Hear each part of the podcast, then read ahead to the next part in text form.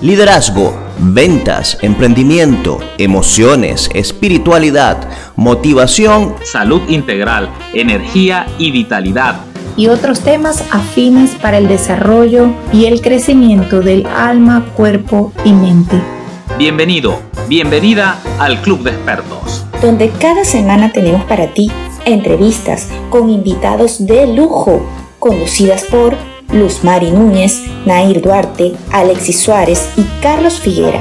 Libres de juicios, llenos de amor.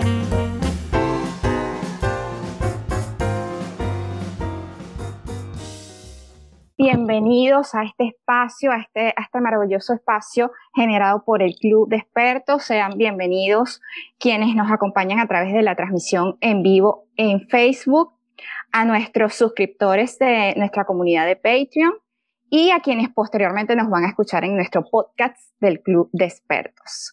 Hoy me siento completamente complacida y agradecida porque esta semana, en este espacio de El Invitado, el experto invitado, nos vestimos de frescura para recibir a Octavio Reyes.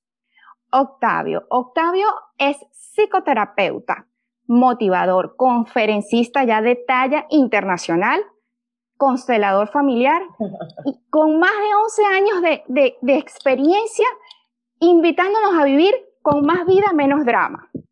Octavio, bienvenido.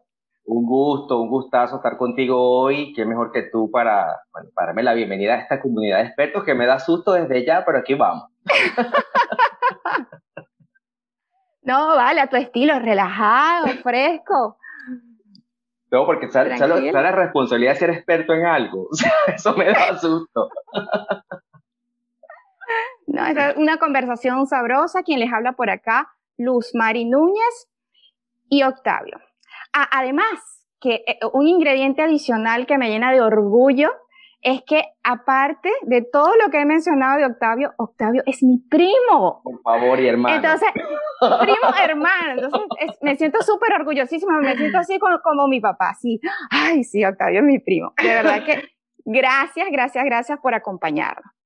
Octavio, aparte de... Pero déjame, déjame decir algo yo también. Ajá, adelante. Es un honor Gracias. una responsabilidad enorme, eh, agradecido contigo por tu amor siempre, por tu cariño y por esta invitación que, o sea, me siento así como en casa. De hecho, no me quedé por sino agua, así que vamos bien. qué bueno, qué bueno, qué bueno. Sí, desde ya, muchísimas gracias por, por tu disposición y por acompañarnos hoy. Octavio, bueno, aparte de, de, tu, de tu calidad de experto, sin que te asustes, esta no es la primera vez que nosotros coincidimos en espacios profesionales. Y recordando un poco, Octavio, aparte, es contador. Sí, es, contador. Sí, un error de la vida, pero contador que llegó a ser gerente, ¿te acuerdas? Del banco, gerente de finanzas, un gerente querido, un gerente eh, VIP. Entonces, Cuéntanos para, para ir mojando los piecitos en el agua, cuéntame cómo fue esa transición de contador a psicoterapeuta. Bueno, el cuento no empieza ahí, el cuento empieza que yo salgo de quinto año, que estudié también con tu hermana, que adoro, este, y yo no sabía que quería estudiar. Y por cosas de la vida, sacando matemática, mi hermana mayor es neurólogo, estaba estudiando medicina y mi papá me, mi papá me dice literal que tú lo conoces, y sí, porque tú estudias bioanálisis, hacen el negocio, papá siempre anda como un negocio, una cosa, y yo dije, yo voy, a, yo voy a hacer eso. Y pasé un año estudiando bioanálisis, no disfrutaba, pero para nada, porque me tocaba la parte más abrasiva de ver gente con dolor. Ay, yo, no me acordaba esa parte. Sí, bueno, es que ahí comienza la historia. Entonces yo renuncié a ese bioanálisis y tomé la primera decisión, que fue hacer, pasar de eso a los números, que además yo era malísimo en la matemática, pero era muy bueno copiándome. Yo hacía relaciones públicas muy fácil, te lo juro, pero por Dios. Y mi mamá daba clase en la universidad, además también mi mamá es súper correcta y me rogaba que por favor que no, me que no me copiara y todo el cuento. Y de verdad que yo me gradué en el tiempo que me tocaba como contador, pero yo nunca disfruté eso, lo hacía como para tener una carrera. Me graduó, eh, tuve cargos en la, en la parte financiera porque lejos de por ser, por ser un buen gerente, yo era muy bueno haciendo relaciones públicas. ¿Y quién mejor que un gerente para llamar gente que tú conozcas para que haga negocio en un banco? Entonces, nada, de ahí comienza todo eso, me fue muy bien en, ese momento y un día me aburrí literalmente. Comenzó en Venezuela toda aquella transición de eh, que ya no, ya no estaban trabajando con pinoración de dólares en los bancos, de una restricción por parte del gobierno, y era muy difícil hacer, hacer negocios. Además, a mí me tocaba la banca VIP, que eran empresas grandes y no querían, no quería hacer ningún tipo de transacción en ese momento, pues estaba muy poco definida la economía, todavía sigue, este, poco definida. Y yo un día me acuerdo, me levanté un lunes y yo dije que yo no soy feliz en lo que estoy haciendo, pero así tipo, tipo película inspiradora, lo juro por Dios. Yo dije, ¿qué hago yo aquí? Y fui metí la renuncia, eh, ese banco tan querido, porque bueno, pues nada. Y no me querían tomar la renuncia porque decían que yo era uno de los jóvenes talentos. Imagínate, tú sigo siendo joven. Sigue siendo joven y talento. como Guillermo Dávila. Y, y pues nada, y no me querían aceptar la renuncia y uno de los gerentes me dijo, yo te entiendo, toma, eh, vete y si en algún momento quieres volver te dejo con las puertas abiertas y, y pues nada, me, me, me, tuve seis meses sin hacer nada. Y me lo disfruté, yo lo necesitaba. Yo decía, desde que yo tengo uso razón, estoy haciendo algo. Estoy en la escuelita o estoy estudiando, yo necesito no hacer nada. O sea, pararme en la mañana, literalmente. la dulzura de no hacer nada. De, no sé, además que me dieron muy buena liquidación en el banco, que eso era peor, porque entonces mi familia estaba, así como este tipo tiene que andar en algo, una locura, me acaba de meter en, una, en, una, casa que compré, y tenía un carro recién comprado también, o sea, yo tenía deuda. Yo dije, algo va a aparecer. Y así fue. Pasé seis meses sin hacer nada, me lo disfruté, visité, conocí, salí, entré y un buen día me toca ver una ponencia de un hombre que se llama Juan Carlos Caramel, no sé si tú lo conoces. Y él, él, él, es, un, él un coaching y trabajaba acá específicamente en Disney y trabajaba haciendo auditorías de sonrisa. Wow. señor se presenta y habla de lo que él hacía, hablaba de lo que era la gerencia, cómo funcionaban las personas, los hombres, las mujeres, las naturalezas, las cosas. Yo, yo decía, yo he vivido todo eso, porque además yo vivía en la oficina que a mí me tocó, lidiaba con los caracteres y los cambios de humor de cuatro mujeres en diferentes épocas del mes. Y eso para mí, yo no entendía eso. Dice, pero ¿por qué pasa? Y cuando él lo explica, yo dije, yo quiero hacer lo que ese hombre hace y dije, yo necesito, y terminé, esperé que terminara la ponencia fabulosa, y como buen geminiano con ascendente en Géminis, para los que saben de astrología, ahora, me, atreví, fui a hablar con el hombre, muy comunicador yo, y le dije, mira, yo quiero hacer esto, el tipo me dio toda la instrucción, y ahí comenzó un viaje, bueno, que ya, ya no tiene 11, tiene 15. ¡Guau! Me quedé corta. Bueno, yo dije más de 11. Claro, tengo 15 años en esto y parece Surgió esa chispa, allí surgió ese interés yo pasé de ser el peor, no el peor estudiante, nunca fui peor estudiante, fui un estudiante promedio. Pasé de ser el promedio a interesarme en la clase de algo. Cuando comencé a estudiar, eh, o sea, con, con, con, con profesionalismo y dedicación, la parte de orientación de familia, yo estaba fascinado con lo que estaba pasando. O sea, yo estaba de primero en la clase, yo sentía lo que era, lo que yo llamaba en momentos Ahí sí te atraparon, ahí sí te atraparon ahí pasó algo que, además que para mí era fácil, o sea, era fácil la comprensión y era como dos más dos, y yo quería estudiar y no sentía que estaba estudiando. Y yo digo, ahora entiendo a las personas que tienen una pasión en la vida. Y después que pasé todo eso, mi segundo trance, una vez que me graduó, porque además fui bueno, lo reconozco en esta vez, eh, yo decía, ajá, y ahora como yo paso de que en el momento yo era contador público, ahora ser orientador de familia, terapeuta familiar. O sea, ¿cómo se come eso? Este antes me daba los balances y yo tengo la dicha de que, bueno, que en la vida me han acompañado personas con las cuales yo me he asistido y yo dije, yo, ah, porque además, donde tú y yo venimos, de nuestro maravilloso Maturín, había un señor que había capitalizado el Estado que se llamaba Octavio Reyes, que es corredor de seguros. Y aparece por todas partes y aparecía por todas partes, señor súper conocido y tenía vallas por todas partes. Y yo digo, yo ahora me voy a vender allá afuera como yo hago terapia. Y hice terapia y me acuerdo que yo llegué a, mi terapeuta y le digo, ya sé, yo me voy a poner José, José Reyes para no, para, ¿sabes? Para, para no competir con la persona. Y ya me dijo, o sea que tú vas a renunciar a tu identidad para darle cabida a otro. Eso fue una cachetada que hasta hoy me acompaña y comencé a trabajar medio tiempo alquilando un consultorio que iba como a las 8 de la noche, no habían pasado seis meses cuando tenía el propio, no había pasado el año cuando ya andaba yo en otra cosa. y enos aquí. Ahora, aquí. Se resume fácil, ¿sabes? Sí, sí, sí, pero todo, todo el camino recorrido lleno de, de aprendizaje. Me encanta, me encanta que hayas seguido tu pasión, que hayas escuchado, que hayas dicho ya, esto no es lo que quiero. Y seguiste ese interés y encontraste esa pasión. Y me ha enganchado, confieso que has despertado mi curiosidad de mujer de mujer y de, de, ávida de, de, ir hacia adentro, de, de trascender. Entonces, Octavio, este producto, este, eh, tu último producto, tu último lanzamiento, Las Mujeres de Octavio. Cuéntame. Cuéntame cómo nace y por favor explícanos el nombre, acláranos, las mujeres de Octavio, por favor.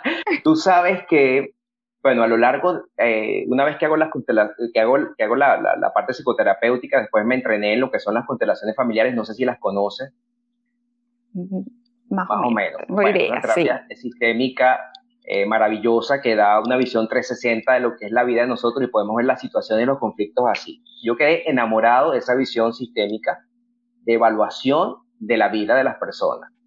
Y después me volví muy curioso, yo hacía talleres, porque antes de llegar a las mujeres, Octavio, te puedo decir que que yo curioseaba con lo que más se repetía en mis sesiones de consulta. Me acuerdo que el primer taller que yo hice en Venezuela se llamaba Y no fueron felices para siempre. Y era un taller que, que proponía hablar de lo que pasaba con ese cuento que heredamos muchos, y tú, y estás en esa generación de la princesa y el príncipe que se casaron y taca, taca, taca, y bueno, y este cabo príncipe tiene unas características bien particulares, que no tiene mamá, no tiene expareja, no tiene hijos, y se estrena, con la, se estrena con ella y son felices siempre. Y cuando la mujer de esa generación, en aquel momento, que curiosaba y no lograba eso, sufrían mucho.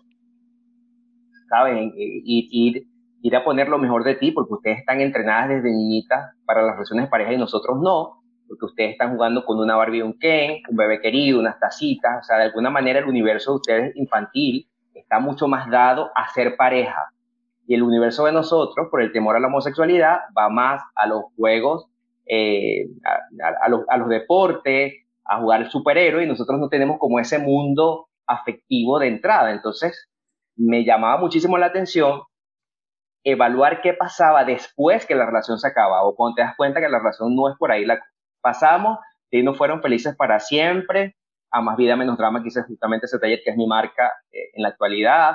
Pasamos a eh, lo que piensan ellas de ellos, me gusta todo de ti menos tú. O sea, yo pasé por un bagaje de cosas y siempre iba procurando filosofar de lo que se me repetía en la sesión.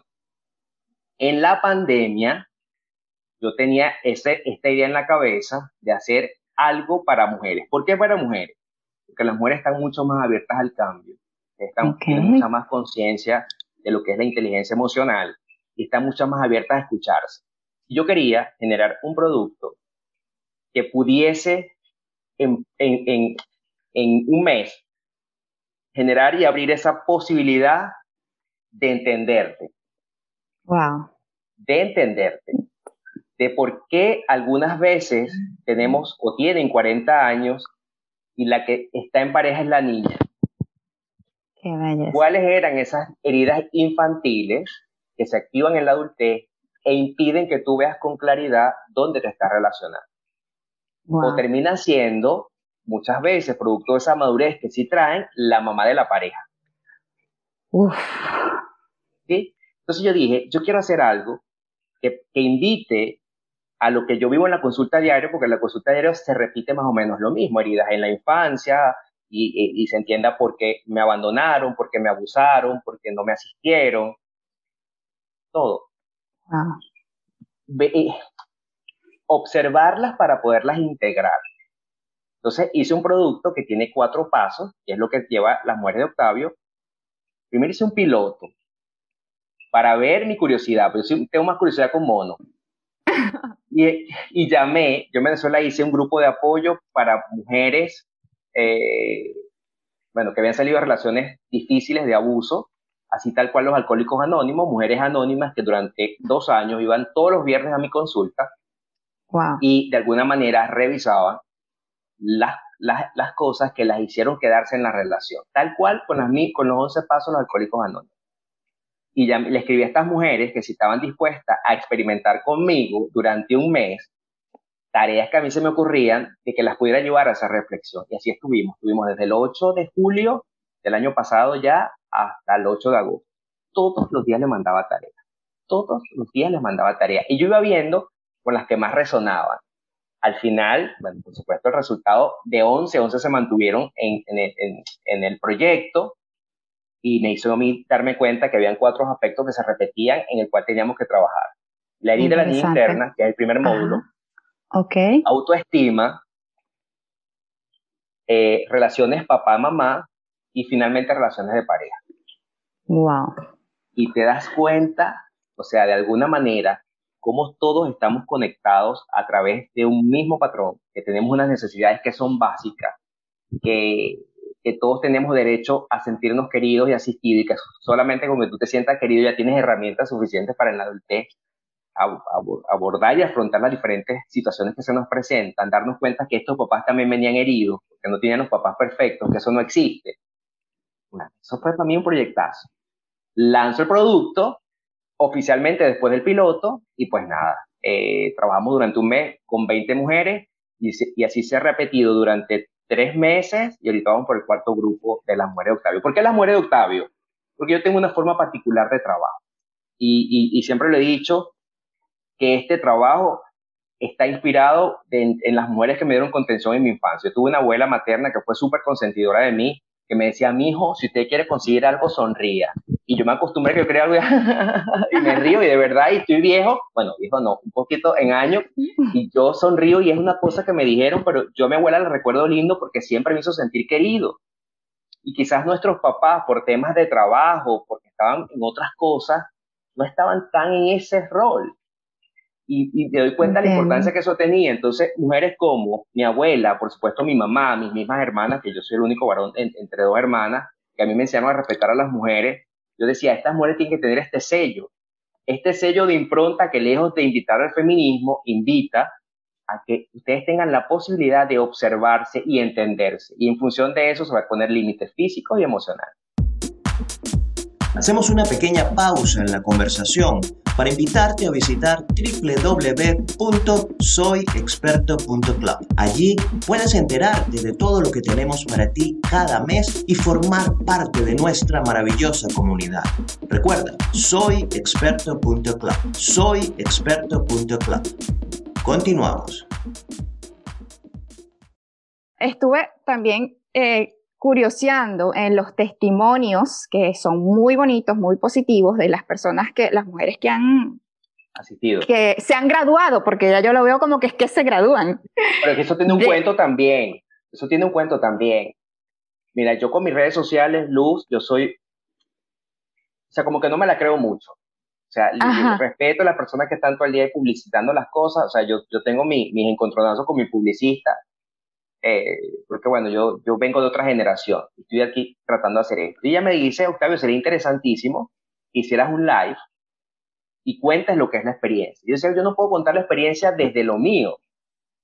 Qué interesante sería que yo, yo le preguntara, yo mismo le preguntara a las mujeres lo que ha sido esto, sobre todo eh, a lo que fue el primer grupo oficial, eh, que les preguntara de su experiencia. Y, de, y, y, y extrañamente, tú sabes que muchas tienen como como esa, esa pena, no me muestro tanto y mi, mi sorpresa, para mi mayor sorpresa, de las 20, 20 quisieron hablar de su experiencia. Qué belleza. Llamé ese live porque si tú lo viste, yo no soy yo hablando, yo nada más pregunto y ellas echan el resto y quedóse cómodas de su casa porque ellas decían que su misión ahora es llevar ese mensaje a otras mujeres que están pasando situaciones difíciles para que sepan que existe una herramienta que les permite llegar a eso, que es como soñado, pero sí se puede. Sí, sí, es que, es que, es que yo preparando esta, esta, este encuentro, me pasó como a ellas, te lo juro.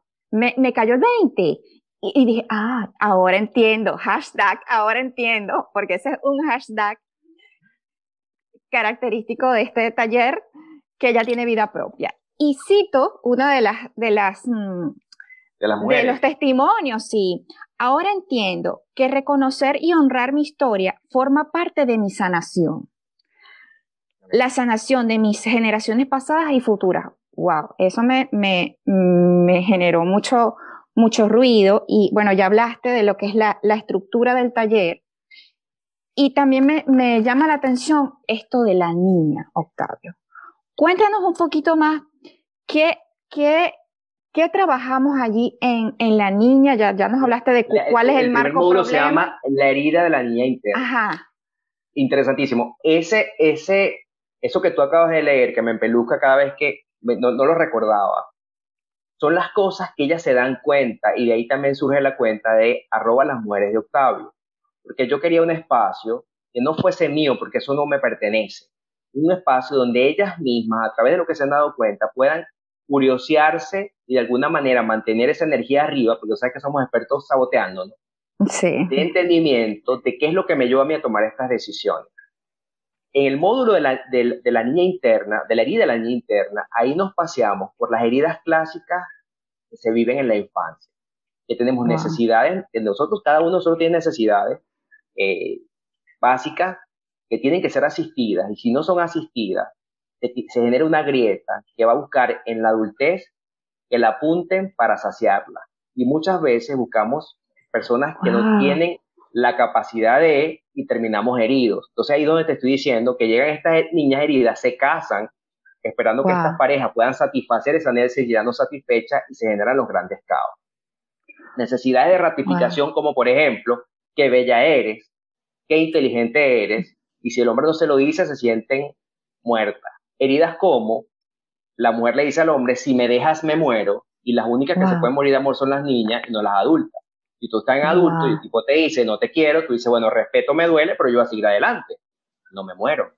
Entonces, de alguna manera, este módulo permite identificar, una vez que lo combina, cuándo está reaccionando tu niña y cuándo reacciona la adulta.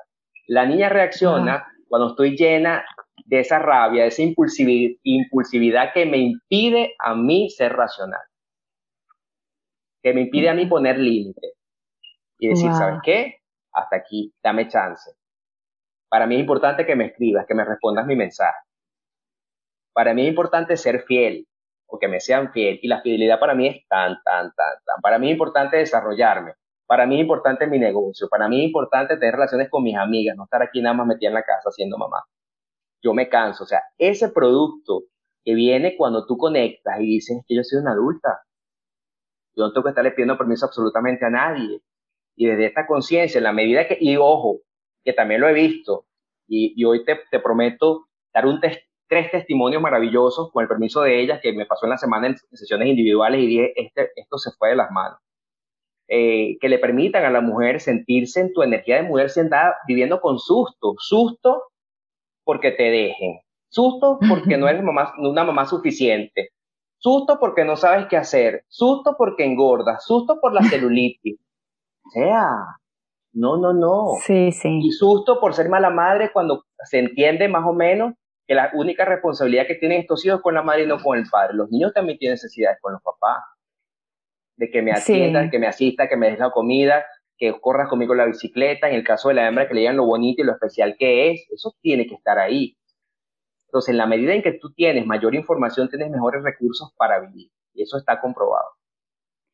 Wow, por aquello de que de lo que te haces consciente, puedes controlarlo y lo que te de lo que eres inconsciente te controla a ti. Entonces, sacar al consciente esas heridas, reconocerlas, permite avanzar, avanzar y decidir quién va a actuar, si va a actuar la niña o va a actuar el, adulto. La adulta. La adulta. Y las adultas, las niñas heridas son las que encuentran niños heridos. Una niña herida para encontrar un niño herido. y los niños heridos son los que no saben cómo hablar. Y he tenido, mira, he tenido unas cosas maravillosas que me han tocado en consulta que después he tenido hombres que, que, vienen a la consulta después y me dicen, yo, yo vengo para que usted me explique qué es el niño y qué es el adulto. wow. Octavio, y en esa, en esa, porque bueno, me ha pasado y lo he observado en varias personas que, que también acuden a mí, que hay personas que tienen cierto miedo a, a como destapar esa olla de heridas, porque piensan que, que eso se va a desbordar y que no van a encontrar qué, qué hacer con ellas. ¿Cómo, cómo tú has, has, gestionado eh, o se te ha presentado algún caso así? Claro, yo creo que a todos en algún momento, y, y, lo que voy a decir con todo, con todo tu respeto, tú puedes certificar eso también porque tú has pasado procesos difíciles en tu vida. Eh, hay ciertas situaciones que nos hacen tocar fondo. Y tú tienes dos opciones con ese fondo de esa herida. O, o, o, me hago una mejor persona a través de esto y crezco con lo que me está pasando, o me quedo en el anecdotario sintiéndome una víctima. Tienes dos maneras de vivirlo. Y cuando tú asumes esa responsabilidad y te das cuenta que la vida no te debe nada, ¿sabes? La vida me lo debe, no, papi. La vida es lo que es la vida y tú ves que rayo, y lo que no quiero decir es rayo, tú sabes lo que quiero decir, tú haces con la vida. Porque esa es tu responsabilidad todos los días. Contigo ante el espejo, queriéndome, en mi caso, calvo, ¿sabes? O sea, no tiene que comenzar a hacer ese trabajo y ese trabajo no depende del otro. Entonces, muchas personas en su irresponsabilidad están buscando, o están buscando, y no, yo no me uno a eso, están buscando personas que le hagan la vida más fácil y ese es el niño buscando un papá de grande. El buscando adulto, aprobación. Buscando aprobación y contención. El adulto no, el adulto tiene su proyecto, el adulto está convencido de lo que es, el adulto es capaz de poner límites, el adulto es capaz de buscar sus sueños, es capaz, el adulto es capaz de decir cinco palabras que me parecen hermosas, lo siento, gracias, me equivoqué, perdóname, te extraño, con facilidad, y no esas, no personas, mujeres y hombres que me dicen, ella nunca me ha dicho perdóname. Más o menos qué relación puede crecer en la vida, tú no tienes la posibilidad y la capacidad de pedir perdón. Qué hermoso, Octavio, sí. Sí, de verdad que lo de las heridas de, los, de, la niña, del niño. Te respondí lo que, me preguntaste, espero haberte respondido. ¿Qué hago yo con esa persona? Si tú me preguntas, no hago nada. Porque yo digo que la gente tiene libre albedrío de decidir dónde llegar. ¿Cuál es mi diferencia? Y, y de verdad lo admito, bueno, pues yo no tengo por qué ser perfecto tampoco ni de pasarle la mano a todo el mundo. Lo que yo sí, te, lo que yo sí reconozco es que cuando yo estoy en sesiones individuales o en estos grupos, yo doy lo mejor de mí, Lo mejor de mí. Y lo mejor de mí no es hacerte lo fácil, es hacerte lo que lo veas. Tú después ves qué haces con tu tesoro, con tu basura. Pero esa es tuya. Yo me ocupo de la mía. Entonces, tampoco estoy allá afuera, arrepiéntete pecador, que te reprenda el Señor. Ese no es mi trabajo. Mi trabajo es decir, así como te ha ido mal, creo que una vez que te haces consciente y te haces responsable de lo que es tu historia y activas esos recursos que todos los tenemos, porque todos tenemos esa posibilidad de cambiar. Hay una frase que me encanta a mí de la Biblia, que le preguntan, ajá, maestro, ¿hasta cuándo perdonar 70 veces 7? Y tú tienes esa posibilidad y te activas en eso. Y todos los días nos damos cuenta que no es un día que suma, sino un día que, que resta, que tenemos una misión y esa misión, como dice Bukai, es ser una mejor versión de nosotros mismos. Y te, y te, enfocas en eso, dejas de ser víctima y la vida la vez con otro matiz. Entonces, estas mujeres, muchas de estas mujeres, ojo, reconozco también que no todas terminan los módulos, porque es fuerte, y también aplaudo y digo, bueno, qué bueno que tú reconoces que no puedes con esto. Hay personas que les encanta la piedrita en el zapato y andan en la yaya quejándome. Eso es verdad hay personas, eh, bueno, no he tenido hasta los momentos, pero hay personas que, bueno, terminan, en algún momento reflexionan, cambiaron y después se arrepienten y vuelven. O sea, yo cumplo con decir está esto. Y por ahora funciona y como todo en la vida tiene que mejorarse, como cambian los teléfonos, la tecnología, el internet y tendrán momentos de mejora. Y procuro también ahora, una vez que lo termino, una vez al mes doy una charla, solo para las mujeres de Octavio, donde de alguna manera voy hablando de temas que les propongan a ellas mantenerse activas en lo que era ese momento de empoderamiento, no, un empoderamiento real. Porque lo que hace es que cada quien, como que yo le doy un espejo, te digo, obsérvate, esta es tu vida, tu elección fue este marido, o esta mujer, o estos hijos, o este trabajo, o este país, tú ves qué haces con eso. Ok, hablamos de la niña herida. El otro de los, de los aspectos es la autoestima. ¿Cómo, ¿Cómo es ese paseo por la autoestima? ¿Cómo una mujer graduada de la mujer de, la, de, la mujer de Octavio recorre ese camino y aprende a amarse, a auto... Ese, módulo es mi favorito, lo reconozco.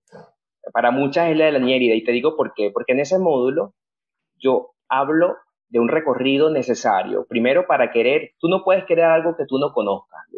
Tú para querer, eh, no sé, a tu esposo, y dices, yo lo conocí, este hombre me volvió pero loca, que ando, como dicen los españoles, hasta las trancas. Yo tengo que conocerlo. Entonces, ese quiérete, ejercicio, tómate el juguito verde, no funciona así. Funciona cuando yo soy capaz de yo misma ver quién soy. Eso lo hace en ese momento. ¿Quién es Lu? Que no es, no sé, soy abogado, soy terapista, no, no, no. ¿Quién soy? Soy una amargada de mierda, soy una glotona, eh, soy intensa. Este, esta frase me encanta porque esto, esto lo ha descubierto ella en sus módulos, yo se los ratifico siempre, soy profunda como mi vagina eso no se quita, esa intensidad no se cura. Este, cuando yo reconozco esos aspectos de lo que soy, después vamos en ese mismo módulo a ver de lo que yo soy, qué me gusta. Después de lo que me gusta, lo que no me gusta. Después vamos a de lo que no me gusta, qué puedo cambiar y qué no puedo cambiar. Y después, ¿qué, ¿qué, tengo que comenzar a amar de eso que no puedo cambiar? Porque no somos perfectos.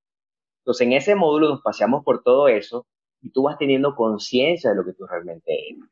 Y muchas se dan cuenta ahí que sus naturalezas en sus relaciones de pareja presentes las que han tenido son distintas y que a veces han estado casados, ellas siendo unos pececitos con unas aves y sus naturalezas son distintas.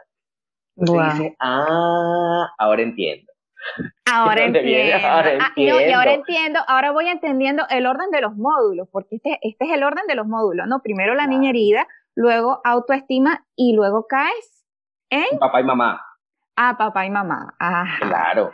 eso fue lo que vi en el piloto. En el piloto me doy cuenta que tenía que existir una secuencia que les permitiera a ellas abordarse, porque al final lo que te digo es que hacen como un examen. Un examen que lo que yo voy hablando es un poco la teoría y por qué reaccionaron ante tales y cuales cosas, y lo demás lo van haciendo ellas, porque es un trabajo que inicia los sábados, se da el módulo, y desde el lunes hasta el viernes tienen todos los días tareas todos los días es un trabajo. Tarea, es un trabajo. Un trabajo interior. Un es un trabajo. Interior. Y, y ese autoestima le permite ver a ellas, una vez que reconocieron su herida, qué les impidió amarse. Pero de verdad. Porque en, algunas, en un caso había generado eh, obesidad, porque habías tenido quizá algún tipo de condición que te te permitiera no disfrutar de tu sexualidad o no estar clara en tu sexualidad. O darte cuenta que te casaste no queriendo. O sea, te das cuenta de mucho. O el trabajo que tenías no era el que te gustaba. Y no lo hice por una honra familiar. O sea, tú ves muchas cosas ahí. Y te das cuenta que tú tienes el poder de darte cuenta de eso. Entonces, durante todos los días se deja una tarea y ellas en un grupo, vamos, yo voy escuchando todos esos testimonios todos los días de lo que van viendo. O sea, es, empiezan a escucharse, a conocer. Primero a escucharse, hay un grupo público, eso fue lo que aprendí, aquí ya me puse cómodo. Ese fue lo que aprendí en Venezuela con mi grupo de apoyo, donde ellas, lo que no apunta una, lo apunta la otra. Perdón, moví la mesa. Y, y ya se van dando cuenta de que el grupo no es casual, que mi herida se parece a la otra, que no estoy sola en esto, y, y generan esa empatía y esa simpatía entre los grupos que, bueno, todavía se mantienen. Los grupos las que tuve en Venezuela tienen más de siete años y son amigas todavía. Y la única que no está está porque falleció. Wow. Aparte influye esa, esa energía. Esa, hermandad, porque pues nada, ahí te desnudas metafóricamente, quieras o no. Y no hay nada más bonito que la persona te quieran por lo que tú realmente eres. Y no te juzgan, no te sientes ni juzgada, ni enjuiciada, ni criticada. Nos damos cuenta que somos seres humanos buscando dando lo mejor con las herramientas que tenemos. Sí, y supongo que cuando, cuando plantean el caso y las, las otras escuchan, dirá, wow, entonces lo mío no es tan grave. Allí se... se... El, último grupo que tuve en diciembre, y ojalá muchas de estas disfruten de esto, sino ahorita cuando, cuando se repita, fue el más intenso. Yo digo, ¿cómo, cómo los grupos se van mejorando uno a uno y digo en la intensidad en la cual eres capaz desde el primer módulo de ser tan honesta con lo tuyo sin importar lo que me están escuchando, pues yo lo que quiero es sanar. O sea, a mí me hablaron también de este taller, porque viene recomendada, que yo aquí voy a decir lo que me da la gana. Y, y sabes, tú dices, wow. Y aplaudo, aplaudo esa capacidad que tenemos de, de, querer sanar y de ser responsable con mi historia, que me importa un rábano lo que tú pienses, y lo que vine fue aquí a trabajar en mí. Y, sí, decidir hacer, hacerlo diferente, hacerlo diferente para obtener mejores resultados. Y, ahorita, estas mismas mujeres de estos grupos, le pasa a uno algo a una, salen las otras como hermanas y te escuchan. Y nunca, y quizás no te dan la, la solución, pero con sentirte escuchar algo se alivia. Así es, algo se alivia. Solamente que te escuchan es un bálsamo. Que te escuchan y, que así no hagan nada, así no digan nada, ni, ni, ni se muevan, ni nada, es un bálsamo. Octavio, y la parte de los padres. Cuéntanos un, poco de qué se trata este módulo y qué, qué trabajas allí básicamente. Bueno, ahí eh, eh, un poco lo que vemos fue cuál fue nuestra relación de cada uno de estos miembros definitivos en la vida de nosotros, en nuestra crianza, en esta primera etapa de vida. Y de ahí pasamos de ese entender lo que tuve, lo que no tuve, lo que me asistieron o no me asistieron, de estas familias matriarcales, en el caso de Venezuela, muchos nos hemos dado cuenta que quien, quien, quien, dio amor no fue mamá porque estaba ocupada, sino fue la abuela o la señora que nos cuidaba de infancia o mi hermana mayor.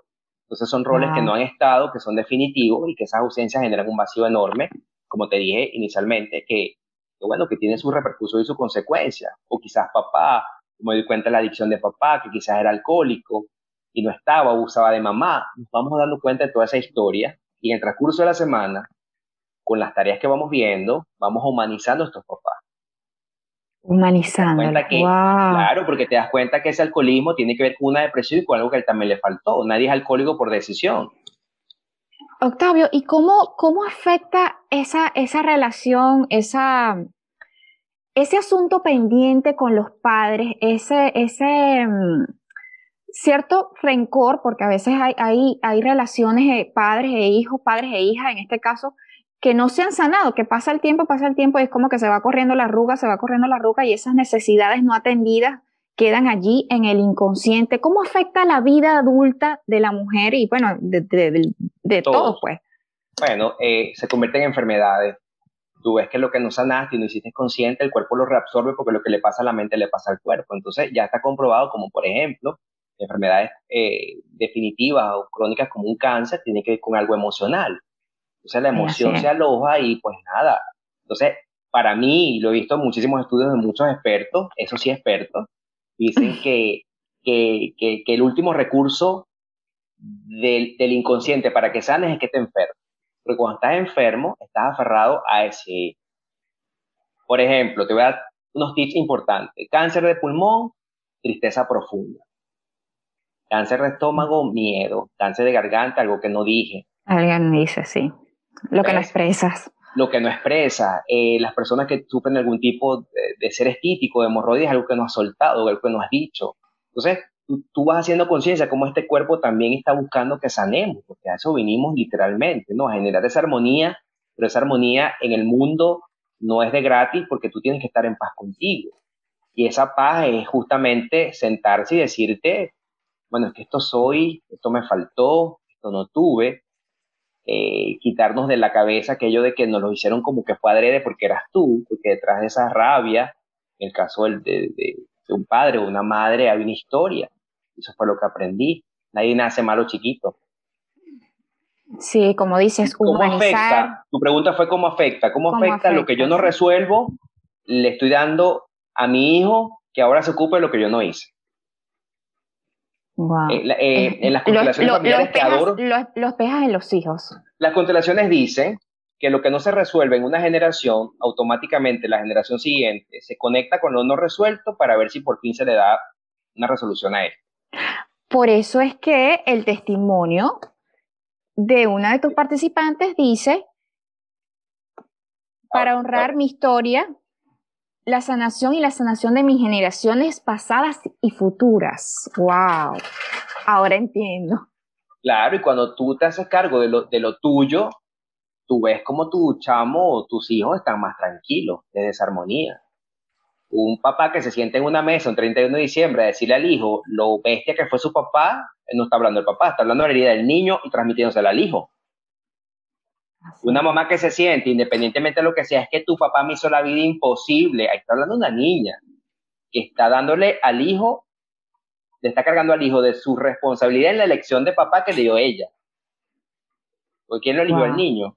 Lo dijiste tú. Sí, eso, fue tu elección. Tú, lo elegiste. Tú lo elegiste, ¿verdad? Fue Entonces asumes la consecuencia, claro que sí. Entonces, cuando tú haces ese trabajo que es tan bello, ojo, yo digo bello porque es profundo, pero pataleas, lloras, me mentas mi madre, ya mamá sabe de eso durante los talleres. este, eh, nada, te invitas justamente a eso, porque como dice Mr. Sanz, después de la tormenta siempre llega la calma. Sí, bueno, y como te dije, se requiere también valentía y realmente querer hacerlo diferente para, para destapar, para, para alborotar ese avispero y luego recoger esas avispas y que venga la calma y hacerlo diferente, ¿no? Otra cosa que te quería preguntar, Octavio, es que, ¿qué tiene que ver esta, estos asuntos no resueltos con los padres con la abundancia? Ajá. Pues nada, en la sistémica, en, lo que son las constelaciones familiares, se habla de que toda la relación con el dinero tiene que ver con tu relación con tu mamá. Y el uh. éxito profesional tiene que ver con tu relación con el papá. Hay personas que son, les ingresa mucho dinero, pero el dinero no se queda, o sea, no se queda porque no me la estoy invirtiendo. Entonces ahí tendríamos que revisar qué pasó con tu relación con mamá, porque mamá lo que transmite es la nutrición a través de la lactancia, de abrazar, de apapachar, de todo ese cuento. Entonces, eso hay que revisarlo. Eso por un lado. Y segundo, ¿cuál es la historia con el dinero con mi familia? Porque si todo el mandato que tengo allá arriba es que el dinero es sucio, dinero es escaso. Ajá, sí, creencias. Eh, eh, todas esas creencias limitantes. Virus mentales. Sí, pero cuando, te haces consciente de dónde viene el virus, dónde se originó, es mucho más fácil que hacer afirmaciones todos los días. Porque tú puedes hacer la afirmación, pero eso sigue atrás, Ajá, sigue allí. ¿no? Y dices, bueno, es que yo recuerdo que mi papá me contaba que mi abuelita, no sé, hacía empanadas y arepitas para vender. Okay. no, sensibiliza esa historia, conectas con la de tu mamá, que fue criada por esta abuela, y le dijo, usted se tiene que graduar, usted tiene que ser alguien, y la hija le endosan esa responsabilidad, y esta cría a la hija con el mismo guion. y esta hija que no vio la carencia, que no hizo empanadas ni hizo arepitas, dice, pero porque a mí me da tanto susto este susto viene de aquí atrás. Wow, sí, viene, viene, eso, eso, ese hilo viene conectando. cómo rompemos, cómo rompemos ese hilo de ese sistema familiar? Yo digo que al final no se rompe. Yo digo que se fortalece porque, porque lo entiende y honra esa parte también de la historia, ¿no?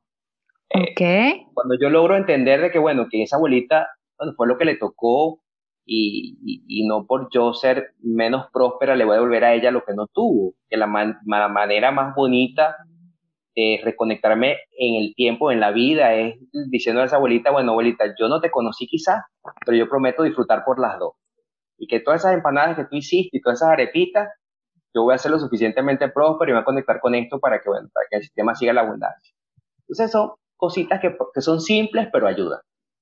Sí, sí, sí, siempre me, me, me, ha llamado la atención y había leído sobre eso, que, que, tan importante es esa, esa relación con los padres y esos asuntos no resueltos, sanar esas heridas.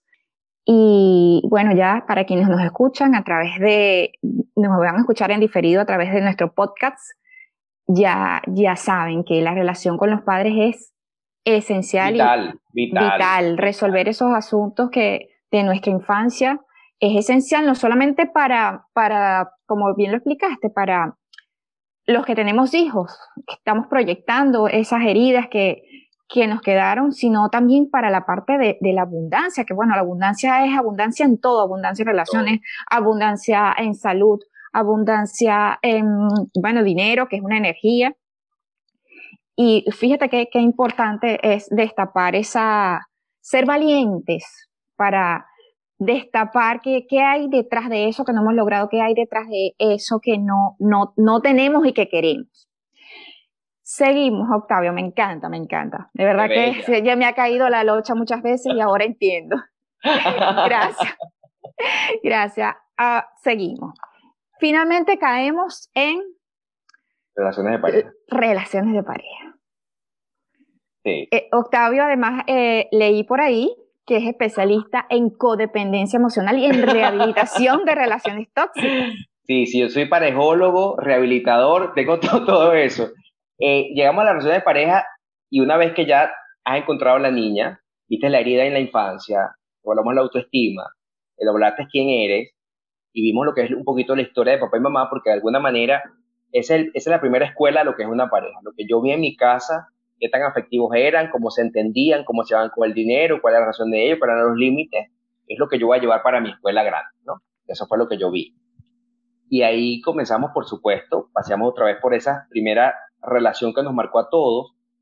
Eh, ahí te das cuenta nuevamente que muchas de las historias, bueno, mamá estaba sola, papá estaba lejos, estaba era mi abuela y mi abuela era viuda. no hay un elemento que te permita, sí. Entonces voy con lo más cercano eh, en recurso para mí es la Cenicienta. Entonces estoy esperando un hombre que tenga estas características importantísimas, millonario, soltero, huérfano de mamá, que es maravilloso. no tiene suegra. Sin suegra. sin suegra y además este y, y además sin pareja extra. sin pareja extra ni hijos, ni hijos Ni hijo, ni hijo. Entonces estoy esperando a este hombre y cuando veo que lo que tengo al lado no es lo que le ofrecieron a la Cenicienta, se frustra. Entonces nos paseamos eh, por los mitos de las relaciones de pareja, como por ejemplo oh. que el amor no es un recurso suficiente para que una relación se sostenga en el tiempo, que se necesitan más cosas, que el amor no es para siempre, que el amor se transforma. Entendemos también que eh, la sexualidad y el amor son variables interdependientes, que tú puedes tener buen sexo con alguien sin amarlo y amarlo sin tener buen sexo. Wow. Sí, esa es, esa es mi favorita, porque eso así desmitifica muchas cosas y que muchas veces mm, la infidelidad no es porque no te quiera, sino porque hay una necesidad insatisfecha. Imagínate tú, llegar a esa comprensión, entender en el caso de la mujer que tu conocimiento de tu sexualidad es tu responsabilidad, que muchas mujeres están esperando por lo que aprendieron en la novela, que el hombre las descubra sexualmente y que les dé toda aquella pasión que no tiene. Y que adivine lo que te gusta, lo que tú quieres, todo. Que adivine, que te lea con tu manual, mi amor, de las mujeres de Octavio, le dice, ve, es aquí, bebé. Ubícate, concéntrate. y eso te ayuda a tener mejor disposición, te ayuda a tener mayor claridad y relaciones más sanas, inclusive en la cama. Y que el hecho que tú hayas tenido parejas no te convierte en nada. Y esta también me encanta, que estoy seguro que tú me vas a validar, que ustedes no pierden ninguna virginidad, ustedes ganan su primera relación sexual. Porque venimos con, cuando yo perdí mi virginidad, que tú no estás perdiendo nada, está ganando su primera experiencia sexual porque nunca pierde. A saber que cuando no quiero, no quiero, y aquel, aquello de que el hombre, las ganas son incontrolables y tienes que darlas siempre porque si no te dejan, no. Te va a estar en su relación sexual sí y solo si usted quiere, y esto es consensuado porque de lo contrario es abuso, tú aprendes toda una codificación que te permite llegar a esa relación sexual con mayor información. Y aquí te recomiendo una amada, queridísima Mora Antunes, que me ha ayudado muchísimo en este proceso, con su bibliografía y con su... Ella es sexólogo, venezolana, por cierto. Me ha ayudado muchísimo en ese otro entendimiento que yo no tengo, porque no tengo vagina. claro, imagínate tú. Pero sí le doy ciertos tips que las ayuden a ellas en ese reconocimiento y entenderse, porque muchas mujeres dicen, Octavio, pero era un perro, pero me iba buenísimo en la cama. Normal, coño. Normal. O este me ama mucho, pero no me llevo bien. Entonces se sienten mal con ustedes mismas porque no están cumpliendo con eso. Porque la, la historia, la película, la novela, las 50 sombras me está invitando a que esto tiene que ser maravilloso en todos lados. Entonces, cuando yo separo las cosas, yo evito sufrir, porque solo entiendo y digo, sin culpa, que el tipo es bueno en la cama, punto. Punto, ya. Y ahí les digo, hagan sin drama, sin más, sin más drama. Yo, Luz Mari, por medio de la presente certifico que fulanito de tal es solo para la cama.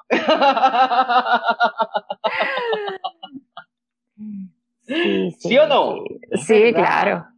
Entonces, cuando tú humanizas eso y llevas eso a otro nivel, la mujer se siente más libre que tienen derecho a eso. Entonces creo que dentro de todo lo que es el proyecto, hoy lo hablaba y, cuando nos quede poco me avisa porque te quiero comentar algo que viví esta semana y con el permiso de ella lo quiero comentar.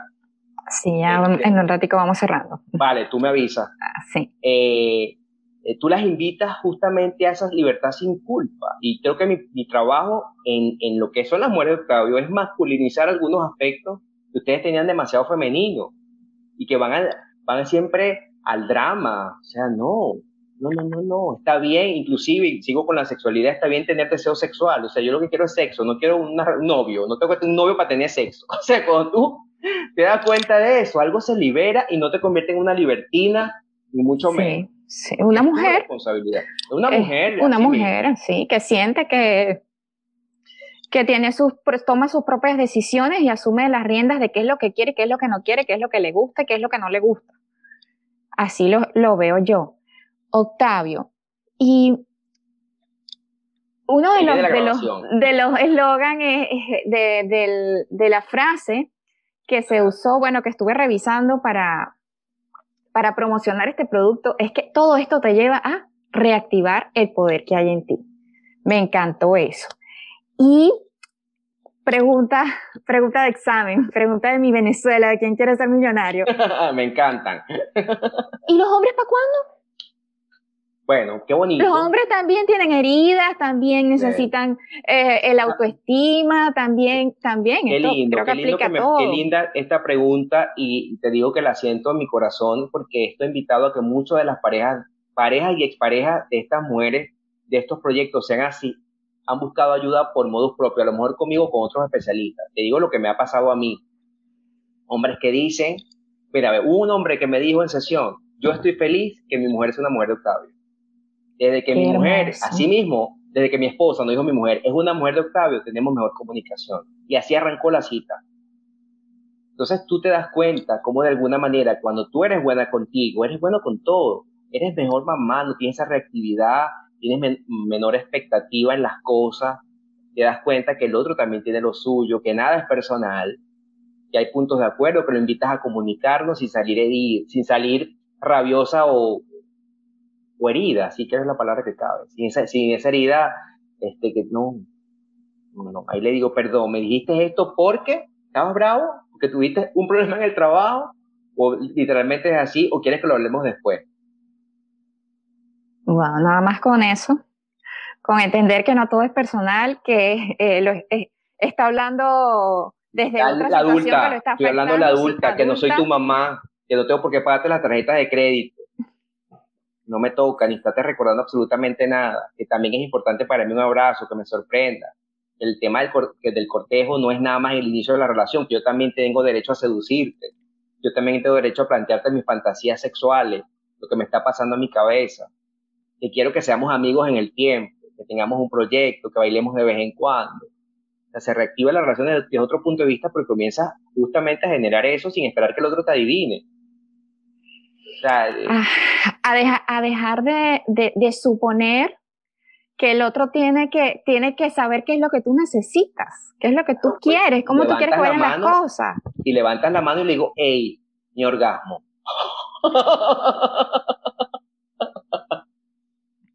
Yo pregunto, o sea, yo Aquí faltó algo, sí. Aquí faltó algo. ¿Qué está pasando? ¿Estás muy cansado? Lo hablamos, lo hablamos y entendemos que cada cosa tiene su espera.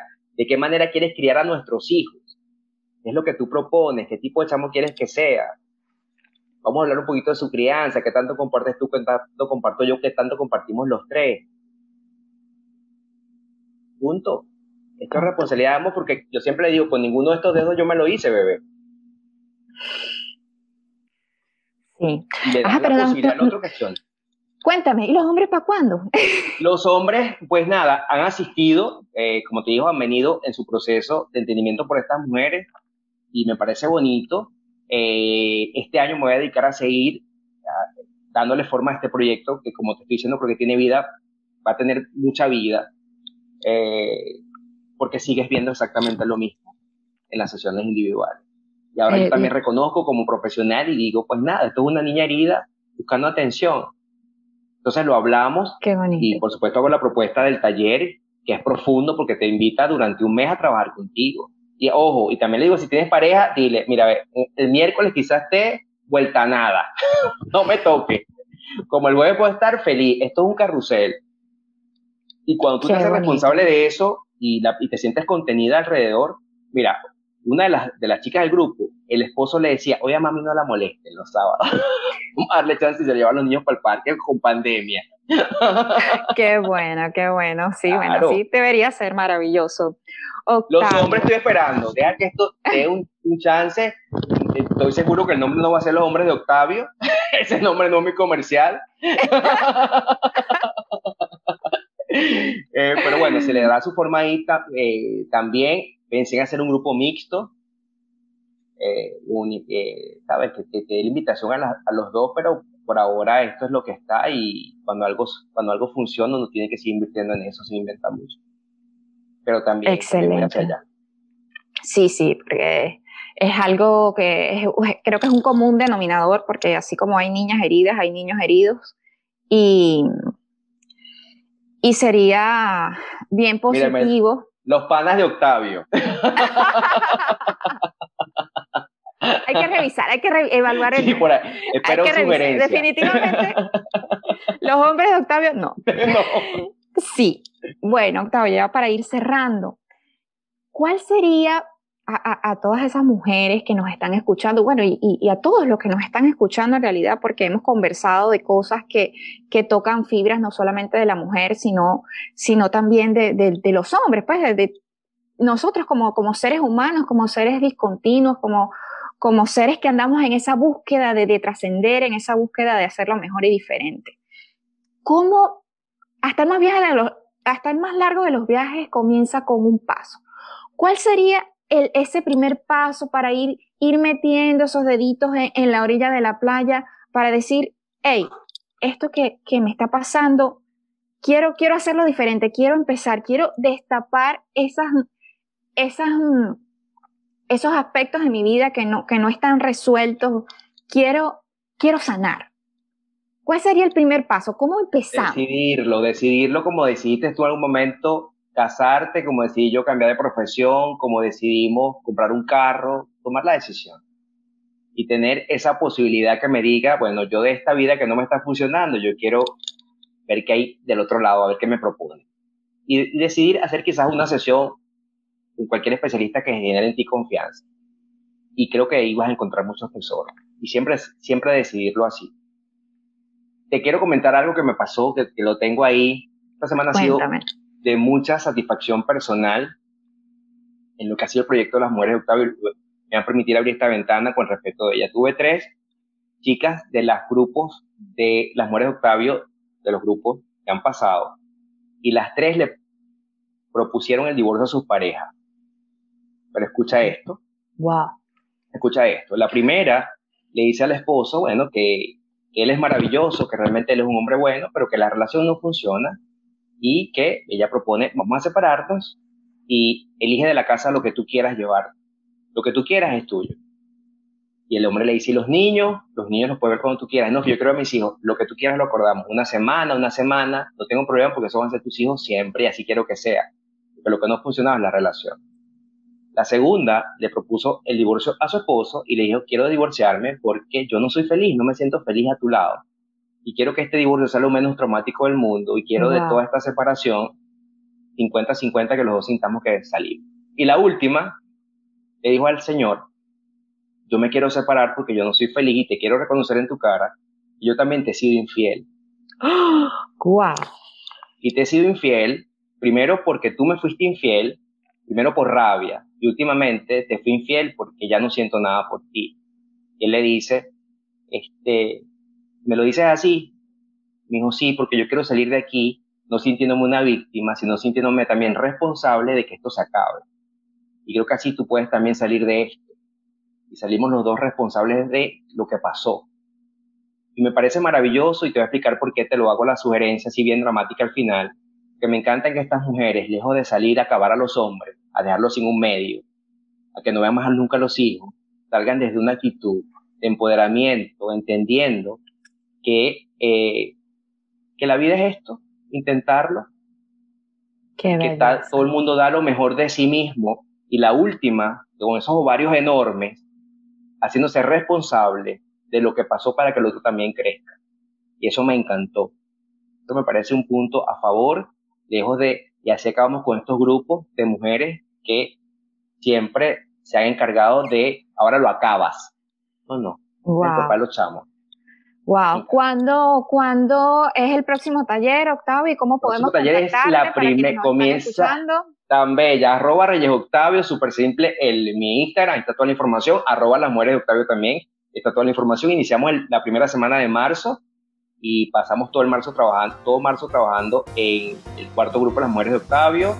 Eh, ahí está toda la información, las entradas en Event USA y bueno, la disposición abierta a crecer, a a, integrarse, a salir. Ahorita tenemos una super preventa por el mes, y, pero contentísimo. La conversación que acabas de escuchar es un resumen de lo que recibieron los afiliados al Club de Expertos, quienes también tuvieron la oportunidad de interactuar en vivo y realizar sus preguntas.